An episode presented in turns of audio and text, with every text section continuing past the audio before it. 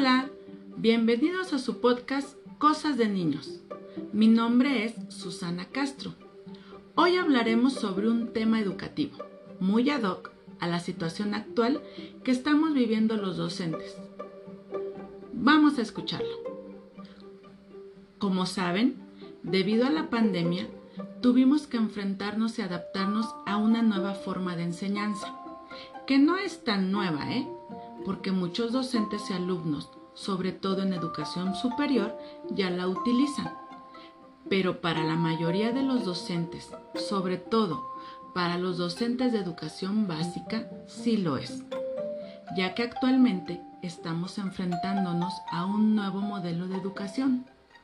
¿A qué me refiero? A la educación en línea o híbrida. Para muchos de nosotros, y me refiero a los docentes, la forma de trabajo cambió de la noche a la mañana. El uso de las TICs fue, es y sigue siendo un recurso básico necesario para continuar con la educación de nuestros alumnos, generando inconformidad en algunos, en otros resistencia y en algunos otros aceptación. Después de año y medio trabajando a través de diversas plataformas digitales, usando diversas aplicaciones y ahora con la implementación del llamado modelo híbrido, que en realidad Muchos de nosotros no sabemos cómo implementarlo, pero esto no significa que no estamos buscando nuestros recursos propios para poder llevarlo a cabo correctamente. Hoy me atrevo a plantearme las siguientes preguntas. ¿Esta pandemia vino a ser un parteaguas en la educación? ¿Seremos capaces de romper paradigmas, replantear y llevar a cabo una disrupción en la educación? ¿Tomaremos en cuenta en nuestra práctica docente el aprendizaje ubicuo y el aprendizaje móvil? Bueno, iniciemos por definir el concepto de disrupción en la educación. El término disrupción, según la Real Academia Española, significa ruptura o interrupción brusca. Entonces, si hablamos de disrupción educativa, nos referimos a aquella que pretende romper con lo establecido, con lo tradicional.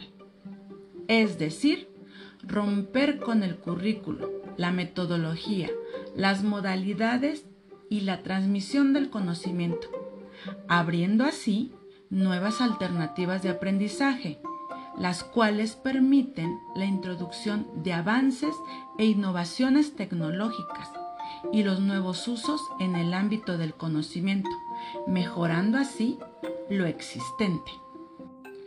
Lo que significa que si tenemos claro y realmente comprendemos y encontramos la manera de superar la actual educación para hacerla diferente, de tal forma que responda a las, a las exigencias del futuro, será posible hallar nuevos recursos para descubrir otras nociones, preguntas y aplicaciones, las cuales facilitarán caminos y experiencias mediante nuevas herramientas y lenguajes que harán cosas nuevas y con sentido de desarrollo humano, como lo menciona Germán Ploneta en su artículo Innovación disruptiva, esperanza para la educación del futuro.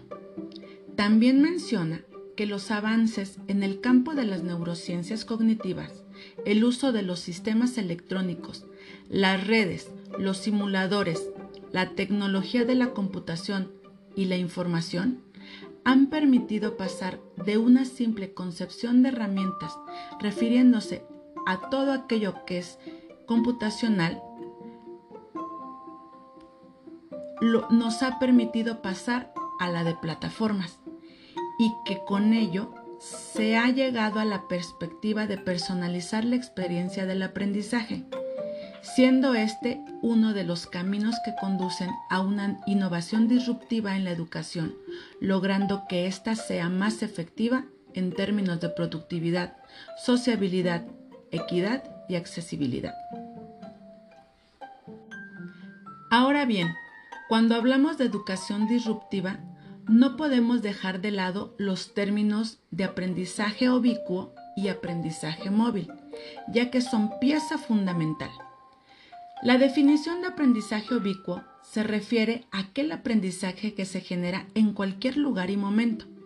El profesor Nicholas Burbux en el año 2012 define al aprendizaje ubicuo como hacer que el aprendizaje sea una experiencia más distribuida en el tiempo y en el espacio.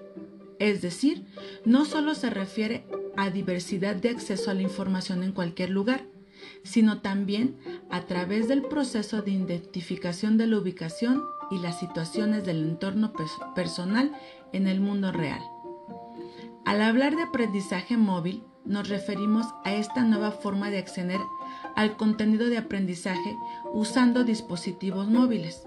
Por lo tanto, es posible aprender en cualquier lugar y en cualquier momento que queramos, siempre y cuando tengas un dispositivo móvil moderno conectado a Internet.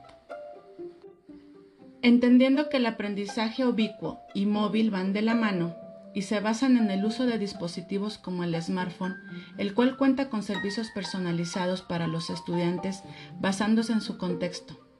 A esta tendencia se le denomina U-Learning Sensible All Context.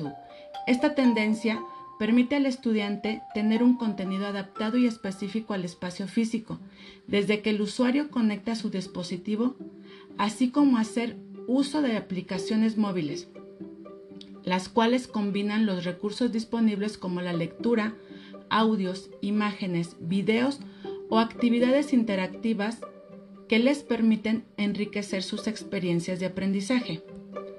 Para adentrarnos a estos términos, hablaremos de las tendencias para el aprendizaje ubicuo y móvil. Pues bueno, algunas instituciones educativas han adoptado modelos de aprendizaje presencial, en línea e híbrido, mediados por dispositivos móviles los cuales favorecen la ubicuidad, ya que los estudiantes pasan la mayor parte de su tiempo en un dispositivo móvil conectado, aprendiendo e intercambiando información, y tienen el potencial para aprovechar las habilidades digitales que los estudiantes han desarrollado de manera independiente. Los entornos de aprendizaje en línea ofrecen posibilidades diferentes a las que proporcionan los campus físicos, tales como la oportunidad de una mayor colaboración y la adquisición de habilidades digitales, entre otras. Esta nueva tendencia genera un contexto formativo mediado por lo móvil y lo ubicuo, generando así nuevos entornos y formas de aprendizaje, facilitando la resolución de problemas en grupo, el desarrollo de habilidades comunicativas, incrementando así el conocimiento de los estudiantes, las herramientas digitales hacen posible que los estudiantes estén comunicados entre sí y se pregunten y se respondan entre ellos, y los profesores proporcionen información en tiempo real. Sé que muchos podrán decirme que esto no lo pueden implementar en su comunidad, en su escuela o en su aula, pues algunos alumnos no cuentan con internet o dispositivos móviles, y eso es una realidad. Pero independientemente del contexto y las condiciones donde elaboramos, lo interesante aquí y el gran reto que considero yo es aquel que tenemos los docentes. Y me gustaría, para cerrar este podcast, retomar tres puntos importantes del artículo Innovación Disruptiva, Esperanza para la Educación del Futuro que escribió Germán Pilonieta en la revista Educación y Ciudad en junio del año 2017. Y dice así, la educación 3.0 hoy es posible y real. Esta ha hecho cada vez más amplio el campo de la oferta, pues se relaciona con recursos en línea disponibles para todos en la nube. El conocimiento hoy es ubicuo y esto cambia radicalmente el concepto de educación en el aula cerrada, con un profesor que enseña de acuerdo a un plan de estudios inflexible.